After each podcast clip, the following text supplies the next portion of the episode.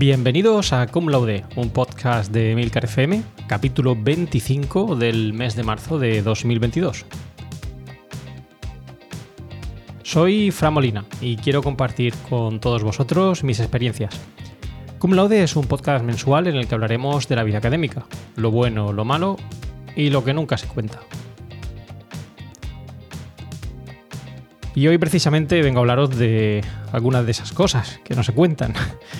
Em, además lo estoy haciendo em, casi a capela, ¿no? Eh, estoy improvisando. Em, eh, sería un unplug de, podcasting. Y bueno, me apetecía hacerlo de esta manera porque creo que, bueno, después de tantos años grabando podcast, eh, también hay que experimentar. Y bueno, vamos a ver qué tal sale. Lo hago sin guion, a pecho descubierto. Y además creo que es interesante porque va a estar relacionado con lo que voy a hablaros hoy, o lo que os voy a contar hoy. Y como sabéis, pues eh, hoy, como os he dicho, vamos a hablar de algo que, nunca se cuenta, o por lo menos que no se cuenta con, demasiada frecuencia y que creo es interesante. Y para ello, bueno, me voy a remontar un poquito a los inicios de, lo que fue este podcast, con Laude. Em, como sabéis, pues empecé grabando con, Carmela García, que, que grababa Bacteriófagos, podcast que hemos recomendado en más de una ocasión. Y bueno, Carmela y yo estuvimos grabando durante, unas, eh, durante varias temporadas. Una experiencia increíble. Siempre digo que grabar con Carmela es muy gratificante, es una persona extraordinaria y, da gusto escucharla. Y el origen de este podcast fue precisamente hablar de, la vida académica. Y creo que, no lo hemos hecho mal, hemos hablado de diferentes eh, facetas de, un profesor en, en, la universidad o de un investigador en la universidad. Pero aquí quisiera hacer un pequeño alto en el camino. Em, creo que un profesor de la universidad, em, como tal, eh, cumple tres funciones o desarrolla tres funciones fundamentales, que serían, por un lado, eh, la investigación, de la que aquí hemos hablado largo y tendido en Cum Laude, eh, una labor de gestión, porque al fin y al cabo em, pues somos gestores, algunos tenemos cargo dentro de la universidad en diferentes áreas, directores de departamentos, secretarios, secretarias, coordinadores, rectores, vicerrectores, etcétera pero creo que muchas veces pasamos por alto una faceta que precisamente eh, creo o considero es la más importante y es precisamente la de profesor. Que es el de profesor, ¿no? Soy, soy docente. Y como os dije al principio de esta temporada, en Cum Laude iba a haber algunos cambios y quiero dedicar pues algunos de estos capítulos en esta temporada a profundizar en esta faceta que como digo muchas veces es la olvidada, en, precisamente en la tarea que desarrollamos los profesores de la universidad, que es la docencia. Y bueno, aunque sí que tratamos algunos capítulos con, Carmela, precisamente sobre docencia, no lo hemos hecho eh, demasiadas veces, creo que hoy ha interesado hacer un pequeño alto en el camino y hablar sobre, sobre esta faceta. Eh, espero que aquellos que, bueno, que no estáis tan involucrados en tema de docencia, pues sigáis escuchando el podcast y si no, pues bueno, eh, os espero el siguiente capítulo, pero en este caso, al fin y al cabo es mi podcast y quiero hablar de esto y por lo tanto lo voy a hacer. Em, y para ello, además de, bueno, como digo, rememorar un poquito lo que fue el origen de este podcast y el propósito del mismo, también voy a hablaros un poquito de mi experiencia. Creo que podcaster también debe enriquecer el, podcast contando alguna de sus eh, batallitas, como digo yo, de su día a día. Aquí lo hemos hecho muchas veces en Cum Laude, Caramela y un servidor. Y yo también lo he hecho desde que estoy grabándolo solo. Y hoy quiero rememorar un poquito pues, lo que ha sido mi vida académica o recordaros a aquellos que, nos escucháis en Cum cuál ha sido mi vida académica, em, entendida como tal, o vamos a centrarnos principalmente en esa educación superior, desde, desde, que empecé mi carrera universitaria, para enlazarlo precisamente con el tema de hoy. Como os he dicho, va a ser esa labor docente en la universidad y en particular voy a hacer un, hincapié en, la labor de la innovación docente, que muchas veces también es la olvidada en, en la labor que desarrollamos los profesores en la universidad. Pero bueno, como digo, empiezo por el principio. Vamos a ver qué tal sale este podcast. ¿Y el principio cuál es? Pues bueno, eh, no sé si lo sabéis, pero creo que lo he dicho en cum laude, pero por si acaso aquí os lo recuerdo. Yo soy economista, estudié una licenciatura en Administración y Dirección de Empresas, pero ese no es mi origen en la universidad. Yo empecé estudiando una carrera de ingeniería, ingeniería aeronáutica, en la Universidad Politécnica de Madrid. Ahora creo que es ingeniería aeroespacial. Y lo, hice principalmente pues, porque era un fanático de la aeronáutica, me encantaban los aviones, el aeromodelismo, se me daba bastante bien todas las asignaturas de, ciencias y bueno, creía que podía ser una salida profesional para mí muy interesante. En aquel momento, estoy hablando del año 96, eh, solo se podía estudiar aeronáutica, ingeniería aeronáutica en la Universidad Politécnica de Madrid en toda España. ¿Esto qué suponía? Pues bueno, pues suponía que em, íbamos a, esa universidad, a esa titulación, em, alumnos de diferentes regiones de España. Es decir, yo fui desde Orihuela, eh, mi ciudad em, no natal, pues sabéis que soy granadino, pero bueno, realmente la ciudad donde he desarrollado toda mi infancia, donde he estado toda mi infancia, mi, mi educación, etcétera. Em, y bueno, yo fui desde Orihuela a Madrid a estudiar en esa universidad politécnica esa carrera que es ingeniería aeronáutica. Bien, eh, poneros en situación, ya digo, en el año 96, en aquel momento pues no había teléfonos móviles, etcétera. Y bueno, quizá pues eh, o yo pequé un poco de, de, pues, de falta de conocimiento sobre dónde me estaba metiendo o realmente pues aquello me venía grande. Pero bueno, eh, no había teléfonos móviles, etcétera, internet, pues nada, y yo pues realmente no sabía cuándo empezaba eh, las clases allí. Y pues pura, pura casualidad, en septiembre yo estaba en un colegio mayor, estudiando, o estudié durante en un colegio mayor durante el tiempo que estuve en Madrid, pues se me ocurrió ir en septiembre a principio de, curso a, pues, a, pues a llevar cosas al colegio mayor, etcétera. Y no sé por qué, pues no sé si fue por casualidad o porque me lo comentó alguien allí en el colegio mayor, ese fin de semana que estuve allí con mis padres llevando cosas, me dijeron algo de que las clases empezaban ese lunes. Yo recuerdo que aquello era sábado y aquello me suena un poco raro, digo, como que el lunes y que yo creo que empezamos dentro de dos semanas. Por si acaso, eh, pues fui desde el colegio mayor a, a la universidad a preguntar y efectivamente ese mismo lunes comenzaban las clases. Bien, imaginaos la situación, el panorama. Yo allí con mis padres, con mi hermana, habíamos llevado cosas al colegio mayor, tuvimos que volver a, Orihuela y yo tuve pues a toda prisa que preparar las maletas, etcétera, e irme nuevamente con mi padre, que me acompañó porque iba bastante cargado, a llevar toda, todos los bártulos, todo el equipaje, maletas, etcétera, y en seres personales al colegio mayor y empezar ya ese mismo lunes en la universidad. Mi padre volvió a Orihuela, tenía que trabajar, etcétera, y bueno, yo fui allí, pues con 18 años, a entrar en, esa facultad a ver qué era aquello.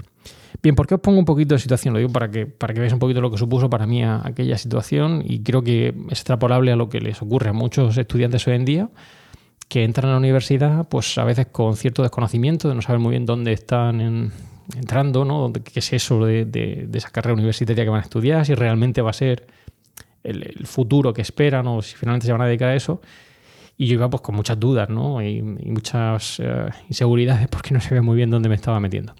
Recuerdo que subí las escaleras de aquella Universidad Politécnica de Madrid, que he visitado en varias ocasiones posteriormente por, no sé, pura curiosidad supongo, o, añoranza de lo que fueron mi, mi año en Madrid. Subí las escaleras, em, entré en aquel hall de la universidad donde precisamente eh, presidía el hall un producto murciano, el autogiro, ¿no? La primera vez que yo veía un autogiro en, persona y estaba allí en el hall, no sé si seguirá estando, pero estaba allí en, nada más entrar. Y bueno, además de aquel producto emblemático, pues justo detrás estaba el salón de actos, donde nos eh, recibieron a todos los alumnos de nuevo ingreso aquel lunes que entramos en la universidad. Recuerdo entrar en aquel salón de actos, como digo, estudiantes de toda España, estábamos allí metidos, un poco pues algunos con más sorpresa, otros pues, con menos, pero sin saber muy bien dónde estábamos. Me acuerdo que me senté en ese salón de actos lleno hasta los topes de, gente de diferentes partes de España con diferentes acentos y, escuché ¿no? la sesión de introducción pues, o la presentación que nos hizo allí el decano y los diversos profesores.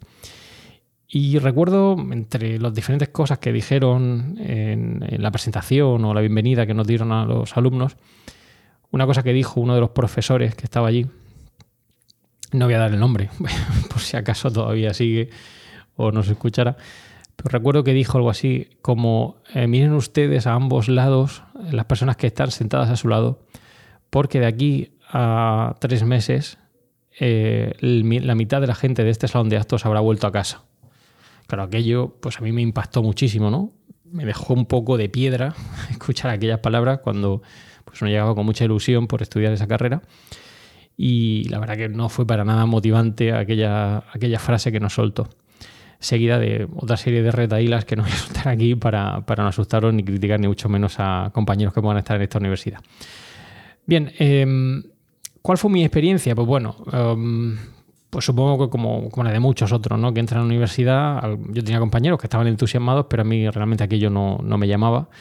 Eh, recuerdo que las clases pues no me atraían prácticamente nada e incluso recuerdo ir a los exámenes donde nos preguntaban cosas que, no habíamos visto en ningún sitio. Recuerdo en concreto un examen de matemáticas donde nos hablaban de un partido de fútbol. Y yo pues, estaba totalmente descolocado diciendo, ¿esto qué me están contando aquí? ¿De qué va? Si esto no son matemáticas, ¿no? Bueno, la verdad que mi experiencia allí no fue, ya digo, eh, no digo que fuera mala, pero no fue del todo positiva.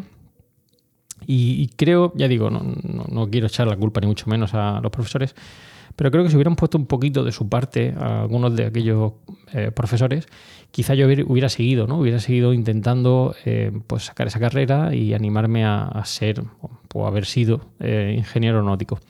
Por suerte tuve un profesor, eh, no recuerdo el nombre, pero recuerdo que me dio una asignatura de economía que yo no había visto nunca, yo nunca había visto de economía en mi enseñanza previa y a mí aquello me cautivó. Recuerdo que yo iba a clase cuando este profesor nos, nos daba clase, fue una asignatura de segundo cuatrimestre y yo realmente aquello que me, me alucinaba, me encantaba. Disfruté pues como un niño eh, pues aquellas clases que nos daba este profesor, eh, aquella asignatura la saqué pues, con muy buena nota, fue, ya digo, muy interesante e inspiradora para mí, hasta el punto de que yo cuando terminé ya el, año, ese segundo cuatrimestre, tenía clarísimo que, no quería seguir estudiando aquella carrera y que yo realmente lo que quería estudiar era pues, lo, que, lo que estudié posteriormente, que fue esa licenciatura en Administración y Dirección de Empresas. Y bueno, aunque seguí estudiando, de hecho ese verano saqué alguna asignatura más de aeronáutica, ya, quería, digamos, amortizar la inversión y el esfuerzo que había realizado por haber ido a estudiar allí, pues decidí volverme, decidí volver a, Orihuela y matricularme en, esa licenciatura en Administración y Dirección de Empresas en la Universidad de Murcia. Bien, ¿por qué os cuento esto? No? ¿Por qué os pongo en situación al respecto de, de lo que me pasó a mí? ¿no? Pues por lo que os he dicho, porque creo que, bueno, mi experiencia no fue muy positiva. Creo que se podría, si aquellos por algunos de aquellos profesores hubieran sido un poco más motivadores, a lo mejor hubieran sido, eh, no sé, hubieran eh, puesto un poquito de su parte, por decirlo de alguna manera, quizás yo pues habría seguido estudiando aquella carrera.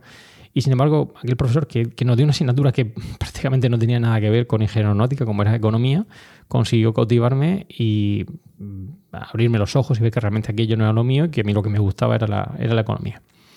Bien, luego me vine aquí a estudiar ¿no? a, Murcia y tuve pues experiencias de todo tipo, ¿no? de profesores muy muy buenos. Recuerdo una profesora que me dio clase, que era mi compañera en, la facultad, Matilde, que nos dio eh, asignaturas de, de, métodos cuantitativos.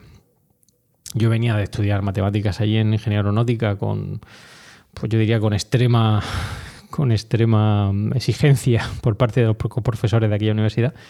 Y aquí, pues, eh, esta compañera eh, consiguió darnos o impartir esa docencia en métodos cuantitativos de manera, yo diría, muy amigable, a pesar de que era una asignatura, pues que normalmente la gente se la trancaba un poquito.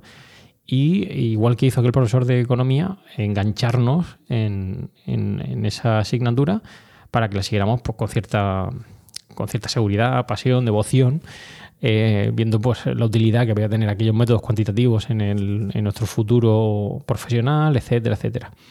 Y muchas veces se lo he dicho a ella, le he dado las gracias precisamente porque en esas, esas primeras asignaturas que uno recibe cuando entra en una titulación, yo creo que son fundamentales, son fundamentales para conseguir que nuestros alumnos, y aquí ya estoy adoptando un poquito la faceta de docente, nuestros alumnos realmente consigan Em, pues cogerle el gustillo, ¿no? que cojan el interés por, precisamente estudiar esa carrera o continuar estudiando esa carrera. Y ella lo hizo muy bien. Y como ella, pues tantos, tantos otros profesores que eh, pusieron su granito de arena para que yo, después de cuatro años, consiguiera mi licenciatura en Administración y Dirección de Empresas y que a partir de ahí pues, desarrollara todo mi, futuro profesional que ha sido o ido íntimamente ligado a la docencia, la investigación y, la gestión en el área de, de economía y empresa. Pero, obviamente, al igual que me ocurrió en la Universidad Politécnica de Madrid, también tuve profesores que, por decirlo de alguna manera, pues eh, no estaban tan motivados o no eran tan inspiradores a la hora de impartir su docencia. recuerdo clases donde pues eh, básicamente nos sentábamos allá a copiar lo que decía el profesor, algo que yo no entendía. Digo, pero ¿por qué tengo que estar aquí sentado copiando una cosa que me dice un profesor? que me diga dónde está, yo lo leo, pero copiar no, no lo entendía, ¿no? Bien, ¿y por qué os hablo de todo esto? Pues nuevamente os hablo por, por, esa, creo que importante función fundamental que realizamos los profesores universitarios, que es la docencia. Una docencia que, em, de hecho, pues yo espero que algún día, pues si mis hijas así lo, así lo desean, pues reciban también, ¿no? Porque vayan a la universidad y tengan esa, esa em, docencia en un instituto, en, una formación superior, en, en una universidad, etcétera, etcétera creo que es fundamental. Creo que es fundamental que, hagamos un poquito de reflexión sobre lo que hemos vivido eh, como, estudiantes y aquellos que estén ligados hoy en día a la docencia, pues hagan un poquito de reflexión sobre si realmente lo estamos haciendo bien o yo diría lo suficientemente bien. ¿Y por qué digo esto? Pues eh, porque, como digo, esos primeros cursos donde el alumno llega a la universidad, igual que en su momento mis hijas, si lo desean, como digo, vayan a esa universidad, son fundamentales, son fundamentales para conseguir atraer, enganchar a esos eh, estudiantes a continuar estudiando la carrera que finalmente pues deseen, estudiar y que luego al final sea pues, su futuro profesional. Y para eso es fundamental la labor docente que realizamos. Es creo que muy muy importante y creo que muchas veces se pasa por alto. Es curioso porque yo tengo tres, eh, tres, hijas. Tengo una hija que está, ha empezado ya este año la ESO y dos niñas más pequeñas que están todavía en primaria. Y veo que muchas veces cuando, cuando salen de clase les pregunto, bueno, ¿qué habéis hecho? Y sobre todo las más pequeñas, ¿no? La que está ya en ESO quizá menos. Pero las pequeñas dicen, pues hemos jugado, hemos hecho tal juego para aprender, em, yo qué sé, la tabla de multiplicar. O hemos hecho tal juego para aprender en inglés las horas o hemos hecho en grupo esta actividad, o hemos hecho nuestra primera presentación en grupo y me he estudiado esta frase. Em, veo que salen de clase con, esa ilusión, ¿no? con esa pasión, ese fervor, ¿no? que creo que, deberían salir todos los estudiantes. Y creo que eso, y de aquí, pues, eh, no sé si nos escucharán, pero creo que es una labor fundamental la que hacen esos profesores de, en este caso de primaria, ¿no? Porque consiguen que mis hijas, cuando están en clase, pues salgan con esa alegría, ese entusiasmo de, explicar y contar ese juego, esa metodología que, han, que están utilizando en clase y de alguna manera creo que son capaces de aprender pues, de manera mucho más alegre, más divertida, etcétera, eh, pues lo que sea que estén estudiando, la materia que sea, me da lo mismo. Y algo similar le ocurre a mi hija que está, que está en la ESO, ¿no? que hacen todo tipo de actividades. Obviamente, pues allí hay otras que son más, por decirlo de alguna manera, tradicionales, en cuanto a impartir docencia, pero sí que realizan muchas actividades diversas ¿no? para, asimilar conceptos que a veces pues, le pueden resultar un poquito más complejos. Em, y creo que ya digo, en, ese caso pues, consiguen pues, que esas asignaturas que a veces pues, también se les pueden atrancar un poquito a, los más pequeños, pues consigan asimilarlo. Em, yo también he tenido profesores de todo tipo cuando he sido más pequeño. Recuerdo que, tuve una, profesora que era, era muy buena persona, pero recuerdo que nos sentaba en círculos alrededor de la clase. Eh, todos éramos eh, pues muy pequeños, ¿no? Y ella abría una agenda y recuerdo cada vez que pasaba una hoja de aquella agenda, porque podía ser que te tocara, eh, a todos nos daba un vuelco el corazón y si decía tu nombre tenías que levantarte, ir a la pizarra y hacer el ejercicio correspondiente.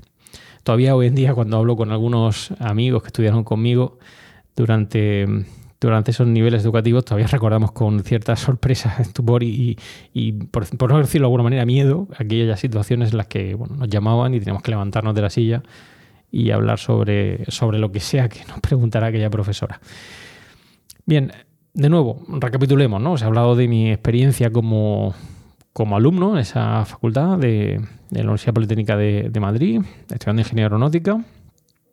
Os he hablado de mi experiencia estudiando esa licenciatura en Administración y Edición de Empresas y os he hablado también de cómo veo esa enseñanza en niveles eh, pues, educativos, con el caso de mis hijas, en, un colegio que de hecho, eso ha salido esta semana, pues ha recibido un premio como uno de los colegios eh, situados en, un ranking, en una de las posiciones más relevantes a nivel de España. ¿Por qué digo todo esto? Pues digo todo esto porque creo que es importante que esta labor docente que, hacemos en la Universidad de Murcia la hagamos con ilusión, con devoción, con ganas. Y sin olvidar que realmente esa gente que está sentado enfrente nuestra son estudiantes, pero el día de mañana van a ser futuros profesionales que se dedicarán, pues, o bien a la docencia, como ha sido mi caso, o tendrán su empresa, o sean emprendedores, o lo que sea, ¿no? De hecho, yo guardo muy buena relación con la mayor parte de, los alumnos que han pasado por mis aulas. Muchas veces me los encuentro, eh, me lo he dicho en alguna ocasión, he encontrado, me he encontrado con algunos con, con ellos en, aeropuertos, de pura casualidad, ¿no? Y, me llaman, ¿no? Es un aeropuerto internacional y que una persona te llame por tu nombre, pues sorprende, ¿no? y bueno, que te llamen, te saluden, te den un abrazo y te cuenten su vida y los contextos que están, etcétera, pues es, yo creo que muy gratificante.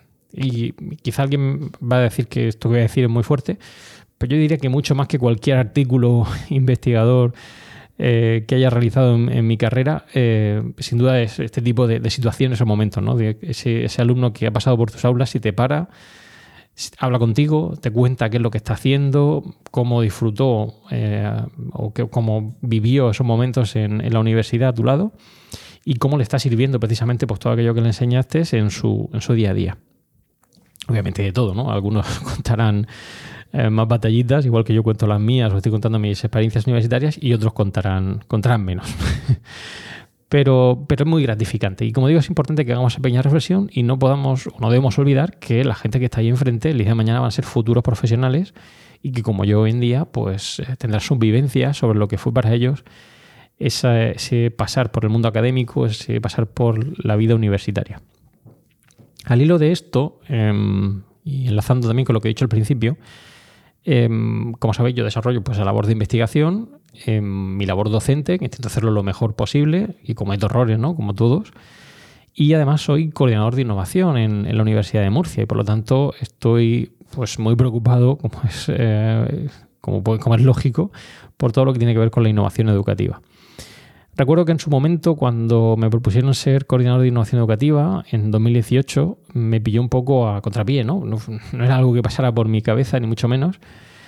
Pero después de pensarlo y reflexionarlo un poquito, pensé que era una buena oportunidad dedicar parte de mi tiempo en esas labores de docencia, investigación y gestión a, esta función de innovación educativa. Innovación educativa que considero fundamental para precisamente pues, transformar esas metodologías que utilizamos en clase y conseguir cautivar, y utilizo su rayo, yo diría cautivar al alumno a la hora de impartir nuestra docencia y conseguir pues, que, realmente estén motivados en, el día a día.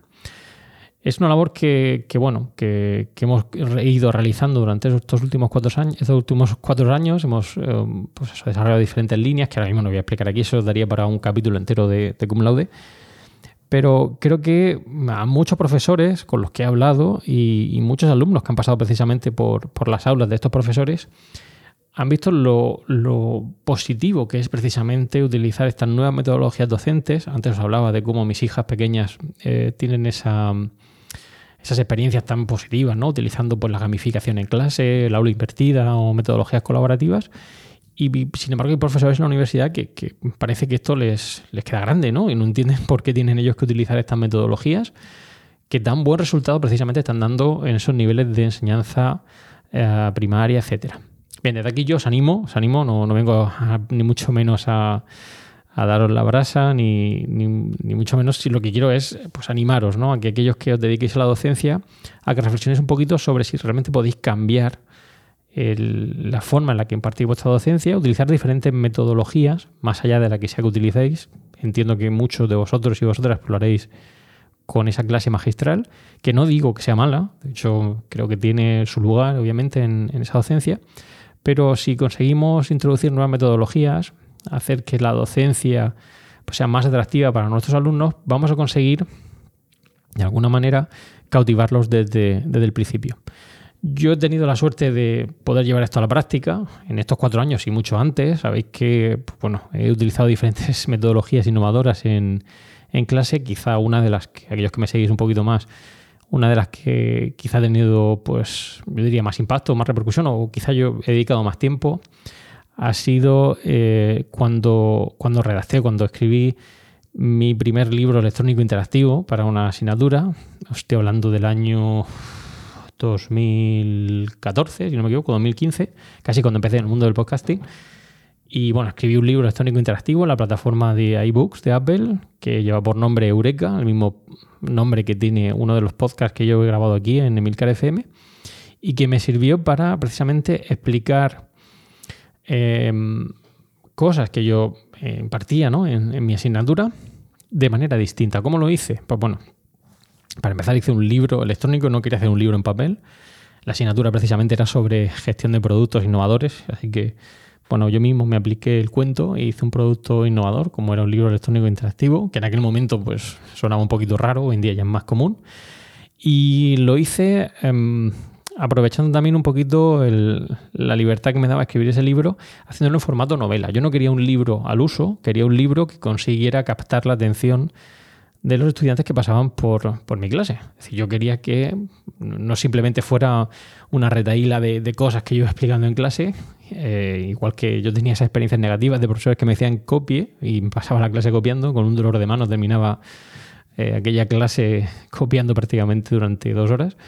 Yo quería que disfrutaran y por lo tanto hice una novela, escribí una novela con una historia de amor, explicando pues, cómo uno de esos alumnos que había pasado por la universidad empezaba a trabajar en, una empresa y recordaba pues, todas las vivencias eh, o experiencias o conocimientos que le habían transmitido sus profesores en la universidad y cómo le estaban sirviendo o, estaba utilizando en su día a día en, su, actividad profesional y enlazaba de alguna manera pues, lo académico con lo profesional.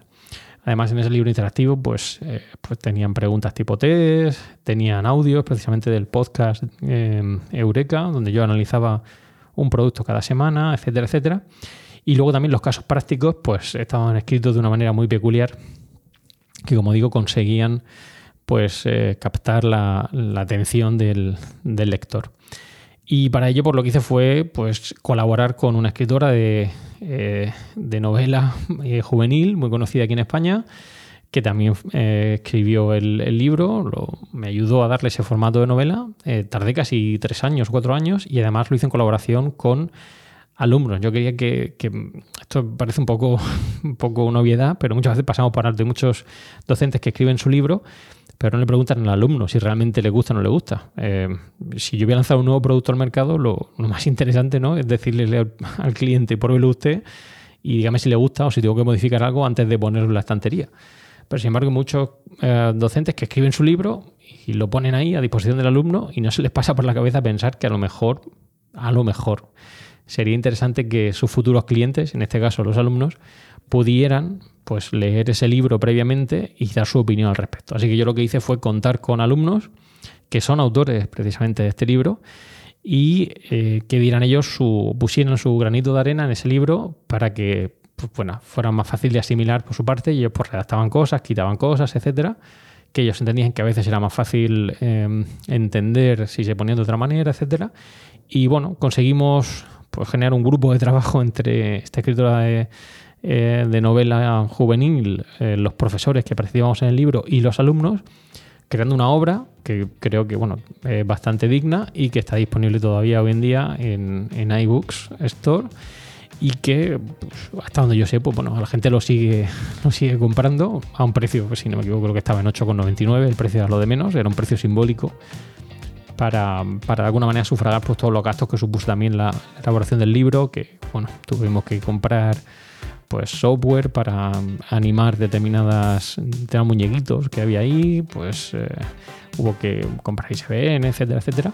Y digo, pues más un precio simbólico que otra cosa para, para de alguna manera, pues atraer a esos alumnos, comparado con algunos libros, sobre todo en, el área de economía, que pueden llegar a costar, pues, yo qué sé, 40, 50 euros, 8 euros o 9 euros, me parecían un precio más que, más que irrisorio, ¿no? Y bueno, esa ha sido una de las cosas que he introducido, o digamos que he tratado de introducir en las asignaturas en las que he impartido docencia, pero hay muchas otras. ¿no? Utilizado metodologías colaborativas, eh, aula invertida, etcétera, etcétera, para tratar de, como digo, captar la atención de, mis alumnos y conseguir que les guste eh, o que les apasione de alguna manera esos conocimientos que yo trato de transmitirles. Bueno, vamos a seguir hablando mucho más en cum laude sobre innovación educativa, ese es mi propósito, os lo dije al principio de, esta temporada.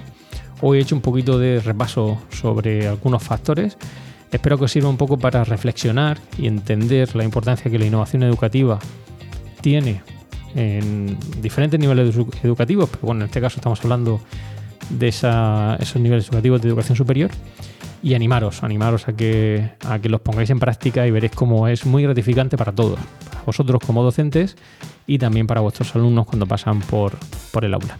Hoy no voy a hablaros de ningún concepto, creo que ya os he dado bastante la brasa, o por lo menos ya os, he dado un, toque de atención eh, al respecto de, esta, de la importancia que tiene la innovación educativa y tampoco lo haremos de, de la universidad, lo haremos en el siguiente capítulo. Os traigo más novedades Cum Laude. Espero poder hacer una entrevista en el próximo capítulo de Cum Laude. Creo que es muy interesante y también sobre un tema que muchas veces pues, pasamos por alto la universidad. Y para ello pues, voy a traerme a una compañera de la universidad que, va a colaborar aquí conmigo. Y, vamos a ver si, le apetece y, quiere hablar sobre ese tema, que no desvelo por aquí para, para poder generar ese hype a futuro para aquellos que seguís escuchando Cum Laude. Bueno, muchísimas gracias a todos y ya sin nada, sin nada más que, contaros me despido. Esto ha sido todo por hoy. Muchas gracias por escuchar Cum Laude y espero tus comentarios sobre esto y otros temas relacionados con la vida académica. Puedes realizar tus comentarios y contactar conmigo en emilcar.fm barra cum laude y los otros medios de contacto que encontrarás en emilcar.fm. No olvides escuchar el resto de podcast de Emilcar FM donde podrás aprender muchos temas interesantes y de actualidad propicios días.